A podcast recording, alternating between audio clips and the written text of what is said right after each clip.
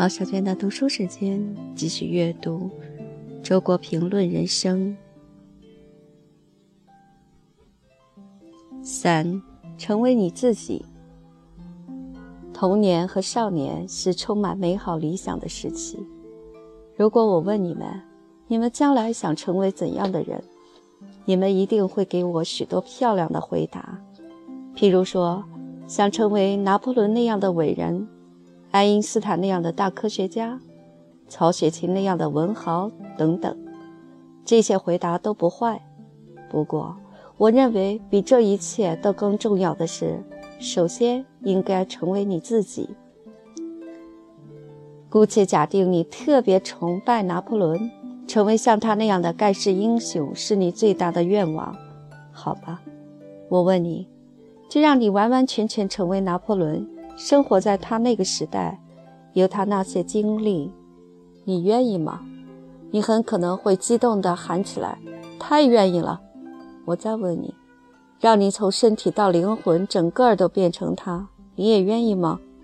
这下你或许有些犹豫了，会这么想。整个儿变成了他，不就是没有我自己了吗？对了，我的朋友，正是这样。那么，你不愿意了？当然了，因为这意味着世界上曾经有过拿破仑，这个事实没有改变。唯一的变化是你压根儿不存在了。由此可见，对于每一个人来说，最宝贵的还是他自己。无论他多么羡慕别的什么人，如果让他彻头彻尾成为这个别人，而不再是自己，谁都不肯了。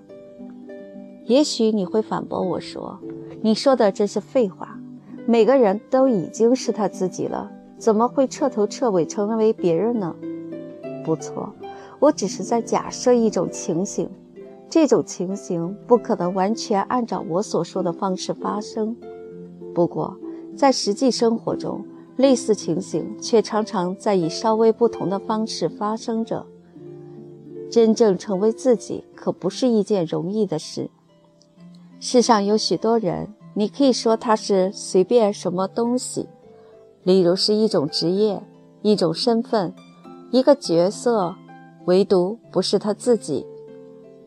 如果一个人总是按照别人的意见生活，没有自己的独立思考，总是为外在的事物忙碌，没有自己的内心生活，那么说他不是他自己，就一点儿也没有冤枉他，因为确确实实，从他的头脑到他的心灵，你在其中已经找不到丝毫真正属于他自己的东西了，他只是别人的一个影子和事物的一架机器罢了。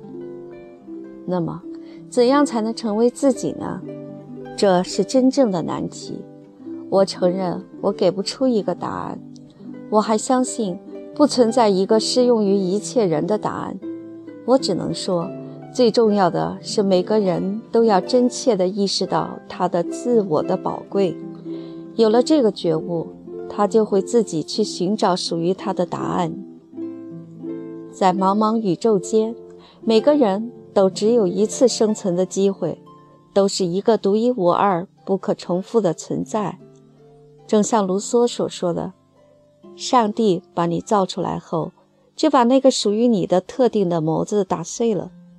名声、财产、知识等等是身外之物，人人都可求而得之，但没有人能够代替你感受人生。你死之后，没有人能够代替你再活一次。